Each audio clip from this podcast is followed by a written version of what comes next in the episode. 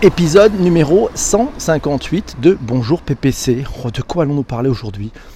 Un gros sujet. C'est un sujet qui nous touche peut-être euh, tous. euh, J'espère que ça ne vous touche pas, mais que ça touche peut-être des personnes autour de vous. Le burn-out, vous connaissez C'est un état dépressif lié à l'épuisement dans le travail.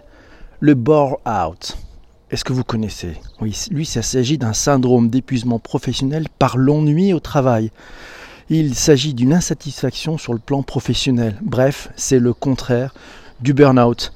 Mais il peut entraîner la dépression, voire le suicide même. Chaud. Chaud le sujet de ce Bonjour BPC de ce matin. Nous allons parler du brown-out. On va mettre un mot M-O-T sur les mots M-A-U-X. De quoi parlons-nous? C'est Yves et aussi Virginie qui nous ont trouvé cette définition du brown-out, euh, sa définition, sa détection et les solutions. C'est un article vu sur le journaldunet.fr en anglais. Brown-out, c'est une coupure d'électricité, une chute de tension, une panne de courant. La traduction qui convient de brown-out, c'est un manque de jus. Un salarié atteint de brown-out est un salarié qui n'a plus aucune énergie pour faire ce qu'il fait, pour la bonne et simple raison qu'il ne donne plus aucun sens à sa tâche, voire qu'il considère sa tâche comme étant à l'opposé de ce qu'il conviendrait de faire selon lui. Une définition selon Wiktionary nous apprend que c'est une perte de motivation au travail due à l'absurdité des tâches confiées par l'employeur. Le burn-out, il est décrit depuis plus de 10 ans dans l'enquête Summer, c'est la surveillance médicale des expositions des salariés aux risques professionnels. Dans cette étude, on parle de la souffrance des salariés français qui ne peuvent pas faire correctement leur travail et qui s'effondrent à cause d'un conflit éthique. C'est une citation de Marie Pézé qui est rapportée par Fabien Soyer dans Burn, Bore and Brown. Les outs sont-ils fumeux? C'est sorti dans le magazine Social Terre. C'était le numéro 29 de juin-juillet 2018, page 72 si ça vous intéresse. Virginie me dit le burn-out, c'est un nouveau concept de souffrance au travail. Elle a trouvé un article dans santé sur le net.com. Bien entendu, comme dans tous les épisodes de Bonjour PPC, allez voir dans les notes de vos applications préférées de balado-diffusion et vous trouverez la liste de tous les liens qui sont cités durant cet épisode. Si vous voulez aller plus loin, si vous voulez lire en profondeur, si vous voulez apprendre des choses, si vous voulez vous référencer, cette veille, on la fait tous ensemble chaque matin dans Bonjour PPC. Le burn-out, cet article, c'est la maladie de l'absurdité au travail dans laquelle l'individu réalise que son travail n'a plus de sens ou qu'il se heurte à ses valeurs et à ses convictions. Automatiquement, il se passe un désinvestissement important qui se met en place et cette démotivation peut avoir des répercussions psychologiques et aussi physiologiques. Ah, c'est Virginie qui nous dit l'évolution sociétale, ce besoin d'être utile dans ce qu'on fait. Et oui, c'est important. C'est Fabi qui nous dit l'américain David Graber dénonçait déjà le burn-out dans une tribune. Merci Fa- Fabi. Fabi Chiche, sympa. Euh, nous dit Hello, bonjour à vous tous, bonjour à Chris. Hello. Si je dis que ça me concerne, ça nous dit Delphine. Non, non, pas toi, Delphine. Donner du sens, nous dit Frédéric. Et oui, bien évidemment, il faut savoir donner du sens à tout ce qui peut se faire. Trop contente aussi de retrouver Cécile. J'avoue mon ignorance sur ce terme, nous dit Frédéric, mais c'est ce qui bien, c'est le plus compliqué pour un manager, c'est bien le plus compliqué. Les différences entre burn-out, bore-out et brown-out, euh, bah, il y a un article, c'est Massio qui nous a trouvé ça sur le site de Sabine Masson euh, pour ces différences. Alors le burn-out, c'est une fatigue et un épuisement général dû à la finalité de son travail par rapport à la culture d'entreprise et à soi. C'est un mal-être issu de l'idiotie de certaines tâches journalières et d'un travail en opposition avec son éthique personnelle. Admet- admettons, c'est comme si vous mettiez un écologiste qui occuperait un poste dans une centrale nucléaire, par exemple. Bah, Il y a une sorte d'opposition. Peut-être dû aussi au fait d'affecter des tâches ou d'effectuer des tâches sans aucun sens, en contradiction avec ses compétences. Ah là là, un tweet tient de sélection.ca. Ils sont forts nos amis canadiens. Contrairement au burn-out, une personne en brown-out est toujours fonctionnelle, mais euh, ne peut s'empêcher de penser à l'absurdité de son travail. Euh, intéressant ce tweet, hein, à voir, à lire. Les enjeux, ben, c'est c'est Isabelle qui nous dit que le burn-out, c'est le syndrome du salarié avec qui son manager n'a pas partagé le sens de sa contribution, ne l'a pas aidé à la restituer dans le contexte de la vision et de la stratégie globale. C'est un salarié qui ne peut pas mesurer sa contribution, qui ne le restitue pas dans l'effort collectif, qui ne ressent donc aucune fierté pour ce qu'il entreprend au quotidien. C'est un salarié qui ne comprend pas, qui s'use dans son quotidien, emmuré dans les logiques de répétition isolé des autres. Merci Delphine pour le retweet. Merci à vous tous. Alors, aussi un tweet de, Focus RH. Euh, il cite Julia de Finesse. Vous savez, Julia de Finesse, elle intervient dans pas mal de conférences en ce moment. Alors, elle a dit Excès de procédure et manque de confiance sont deux poisons pour l'entreprise. Ah, cet excès de procédure. Ouais, quand euh, les salariés sont au service des procédures et non pas l'inverse. Les procédures étaient au départ pour aider l'entreprise, pour aider les collaborateurs. Et souvent, eh ben, on pourrait peut-être basculer dans l'autre sens. Aïe, aïe, aïe, aux catastrophes, il n'a plus de sens. Merci Cécile pour ce retweet aussi.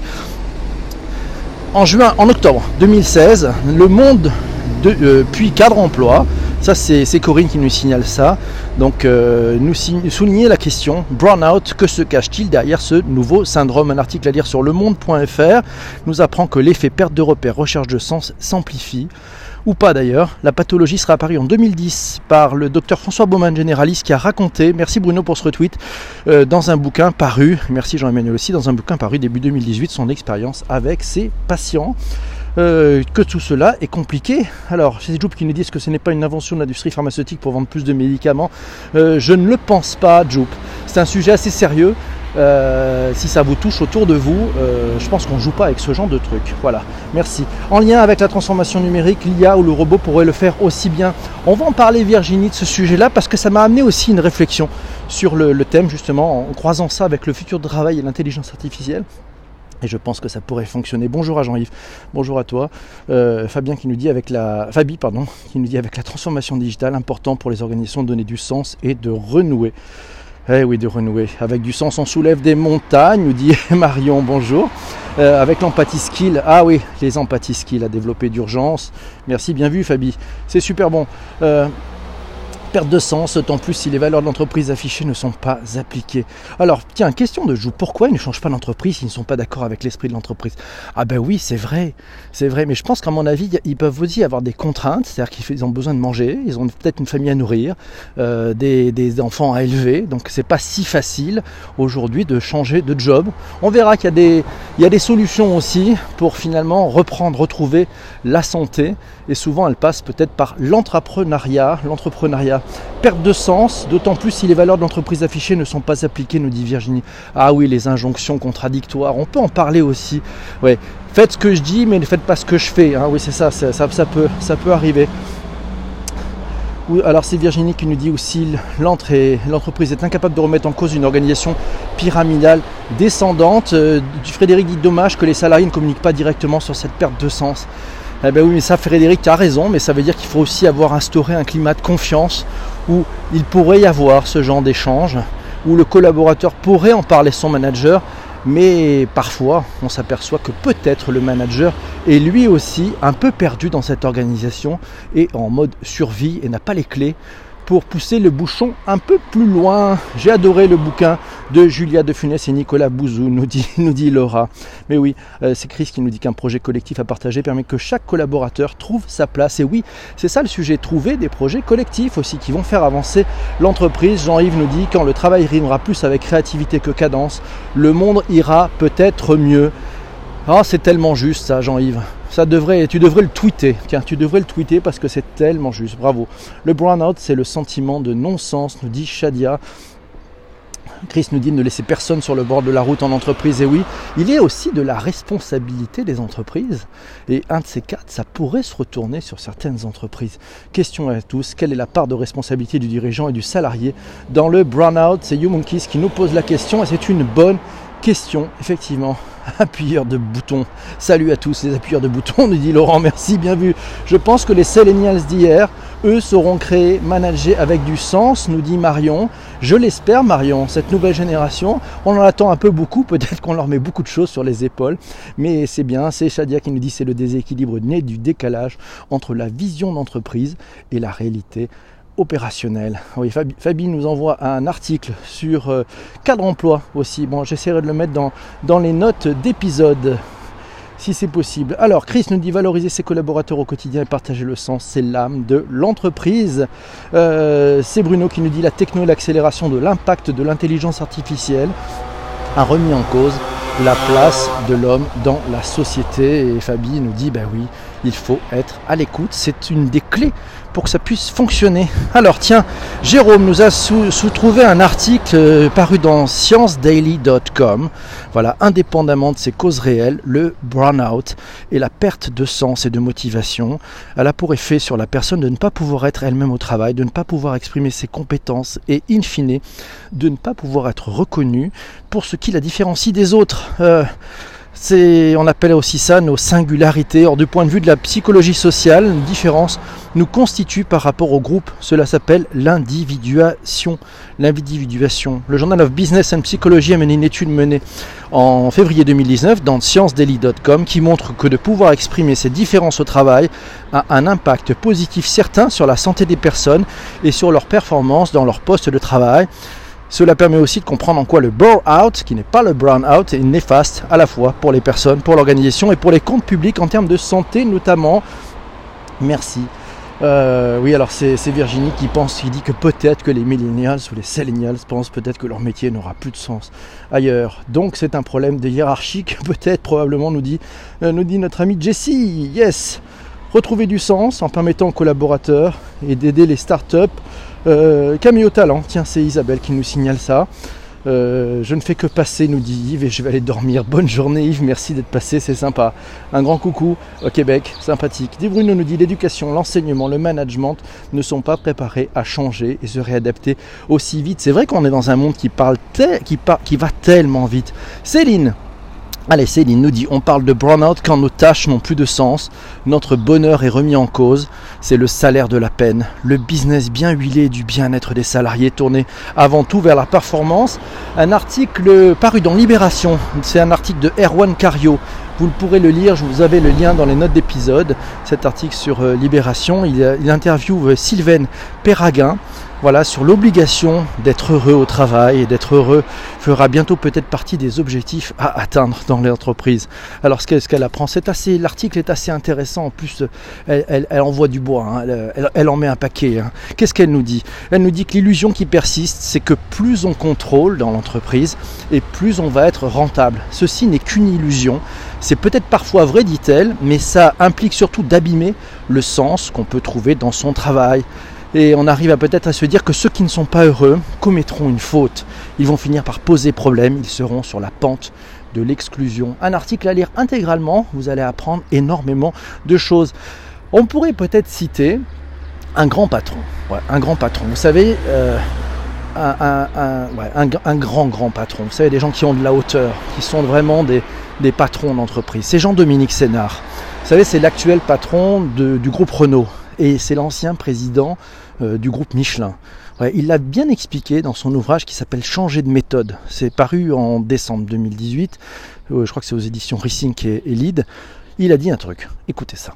Plus le monde évolue et plus les organisations deviennent complexes, plus la volatilité de tout ce qui nous entoure, les marchés, le monde économique et politique en général est grande, et plus on a tendance à centraliser les décisions et à augmenter les contrôles qui peuvent se faire à travers les organisations afin de tenter de maîtriser un peu ce qui se passe. En faisant cela, on va à l'inverse des aspirations des personnes qui travaillent pour un même objectif. On va à l'inverse de leur envie d'autonomie et de responsabilisation. Alors moi ça m'amène à poser une question quoi. Le contrôle à outrance et la centralisation hiérarchique, est-ce que ça serait pas ça le terreau du brown out Je ne sais pas ce que vous en pensez.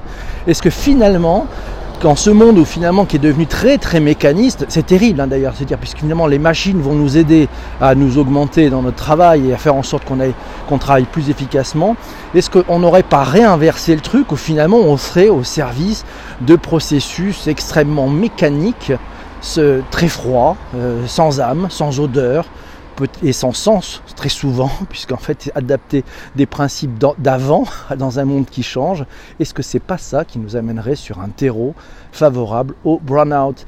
Ouh là là, il va falloir que les boîtes se revisitent. Hein. Il va falloir que les boîtes se revisitent, ça me paraît pas mal. C'est Virginie qui nous dit la sociocratie peut être une bonne solution pour retrouver un intérêt et donc du bien-être au travail. Un bon management ne s'improvise pas, nous dit Fabi, il faut former les cadres, oui, et Jesse nous dit non pas de Chief Happiness Officer. Je ne suis pas certain que le Chief Happiness Officer peut sortir tout ça. Euh, c'est un vrai métier, on en a parlé dans un épisode de Bonjour PPC, mais il ne peut pas faire ça tout seul, ce Chief Happiness Officer. Virginie dit, au siècle dernier, on attendrait peut-être moins d'être heureux au travail, mais surtout d'être plus utile. C'est bien vu. Un grand patron comme Carlos Ghosn fait ce qu'il dit, pas ce que je fais. ça, c'est Joub qui nous taquine. Guylaine, bonjour Guylaine. Les managers passent parfois plus de temps à compléter des indicateurs au lieu de donner du sens. Ah oui, oh là là, si on comptait le temps passé pour ces fameux indicateurs, on ne sait pas d'ailleurs qui va les lire, on ne sait pas quelles sont les décisions, à part peut-être des comités. On en avait parlé dans un épisode de Bonjour PPC sur euh, les comités. Je vous avais dit ce que j'en pense réellement, à part certains qui ont vraiment du sens parce qu'ils donnent un éclairage et ils aident à prendre des décisions. La plupart du temps, ils se transforment tous en réunions où on perd du temps, ou avec autour de la table des personnes qui n'ont pas la responsabilité de, valider, de confirmer, et ils vont juste faire un reporting à leur patron pour savoir euh, comment, comment ça pourrait fonctionner. On en parle bien sûr complètement, nous dit, euh, est complètement d'accord, et le contrôle à outrance déshumanise le travail, c'est Shadia qui nous dit ça. Euh, alors tiens, alors c'est Chris qui nous dit c'est clair, euh, Jean-Dominique Sénard est un PDG qui est un as du management et Chris nous dit qu'il aime aussi l'ex-PDG des Silor, Xavier Fontanet.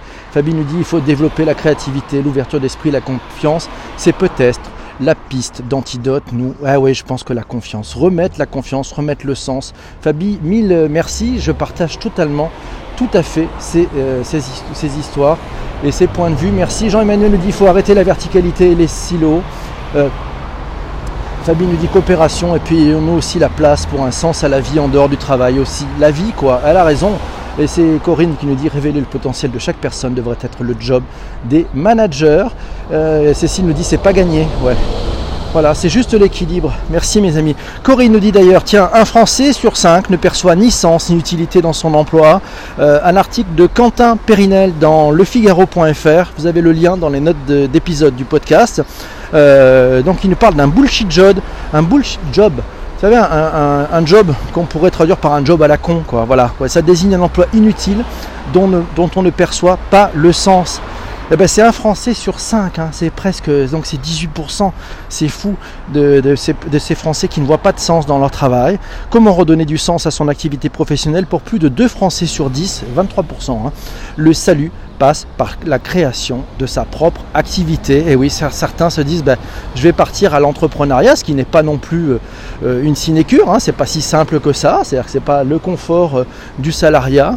Il y a d'autres difficultés, mais peut-être que ça redonne du sens et de savoir pourquoi on se lève le matin et pourquoi on veut se battre. Jean-François nous dit le burn-out, ce nouveau fléau dans l'entreprise.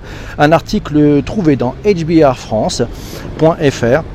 Il nous dit moins connu que le burn-out ou le bore-out. Le burn-out n'en est pas moins un danger pour les salariés et les entreprises.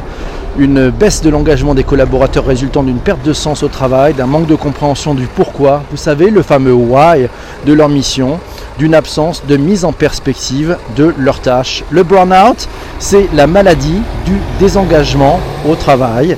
Le burn-out laisse le collaborateur tout à fait alerte et capable, mais totalement démotivé et désengagé. Merci Jean-François pour nous avoir trouvé ce chouette article. Euh, d'ailleurs, Corinne nous dit que cet article de Arnaud Lacan sur HBR est celui qui a, semble-t-il, déclenché le sujet du burn-out sur Twitter, alors que plusieurs papiers en parlaient déjà en 2016. Le burn-out, ce nouveau fléau d'entreprise. À lire dans hbrfrance.fr, chronique des experts. La chronique des experts. Voilà, sinon c'est Shadia qui nous dit aussi le burn-out, elle nous dit que c'est un excellent article. Si on le résume, hein, on peut dire que c'est une baisse de l'engagement des collaborateurs. Ça, fait, ça résulte d'une perte de sens au travail et les risques, ben, ils sont nombreux. C'est la démission, c'est l'absentéisme, c'est la dépression même. Ouh, que c'est chaud. Yves nous dit Burn-out et Burn-out, s'éteindre au travail. Un article trouvé dans Le Soleil au Québec. Le droit, oui. Donc vous avez le, lien dans les notes d'épisode. À un moment donné, à ne pas faire des tâches qui stimulent ta compétence, tu finis par perdre confiance dans tes compétences.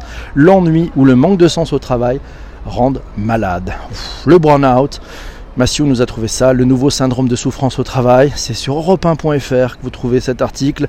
Inévitablement, le salarié déprimé par l'absurdité des tâches qu'il a à accomplir finit par se désintéresser de son travail avant de craquer et de tomber parfois en dépression. Selon une étude du cabinet Deloitte, plus d'un salarié sur deux ouais, 55% jugent que le sens au travail s'est dégradé. Les cas de burn-out pourraient donc se multiplier dans les années à venir. Jérôme nous dit le sens qui nourrit la motivation est un des moteurs essentiels dans les mécanismes d'apprentissage. Une faible motivation a un impact certain sur le maintien et le développement des compétences. Le burn-out conduit à un manque de motivation. Il représente un risque en termes de compétences et de, de la personne et de l'organisation. Corinne nous dit les mots des RH. Le burn-out, un article à trouver dans euricia.com. Le burn-out ne doit pas être confondu avec le bore-out qui exprime l'ennui au travail dû à une sous-charge de, de travail. Le burn-out désigne quant à lui la perception d'un travail dénué de sens. Cette perception se traduit généralement par une lassitude.